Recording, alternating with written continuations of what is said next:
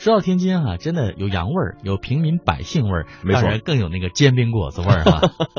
我觉得更重要，还可以听到非常快乐的欢笑声，因为相声在天津这个城市当中也演绎着不同的风情。哎，没错。那刚才呢，我们说到这个洋味儿呢，嗯就是在天津的小洋楼，这已经成为天津独特的景观了。那表面呢，看似是英法俄意德等不同风格的建筑物在争奇斗艳，实则背后更有故事。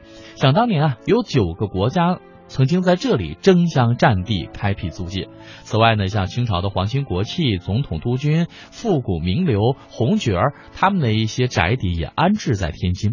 于是，当历史的尘烟散去，也留下了千余栋建筑来见证天津的近代史了。小洋楼主要集中在两个区域：五大道风情区和意式风情街。前者啊位于和平区，街区无需门票，全天开放，可乘坐观光马车来游览。那意式的风情街啊位于河北区，是原来意大利在天津的租界，几乎是囊括了意大利各个时期不同的建筑风格。嗯，那说完建筑文化呢，再来说说本地文化啊。刚才呢，白强也提到了天津这个地方是相声的发源地啊。没错，那据说呢，相声界有个潜规则呀，就是只有在天津练过，通过天津观众检验过的艺人，才有闯江湖的资本和资格。哦那如今呢，很多北京的这个朋友，或者是到北京旅游的一些游客呢，都会坐这个动车哈、嗯，三十分钟的时间到天津呢，来听听当地的相声。是，你看，有人又问了，这个京津两地啊，离着这么近，相声能有什么不同呢？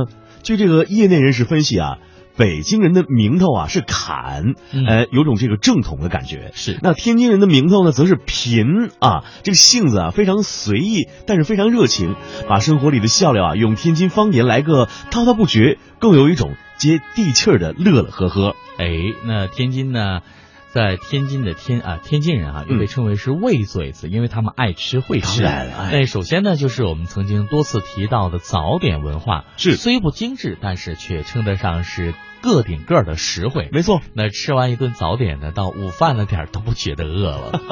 那今天呢，我们简单的为您介绍一下天津哈、其实呢，最好的月份是四五月份，嗯那这里的河鲜海鲜呢都已经大量上市了。那曾经有人把天津描绘成为是海海鲜之旅啊。没错、那如果各位想要到四五月份规划一个旅游出行地的话，不妨可以选择天津。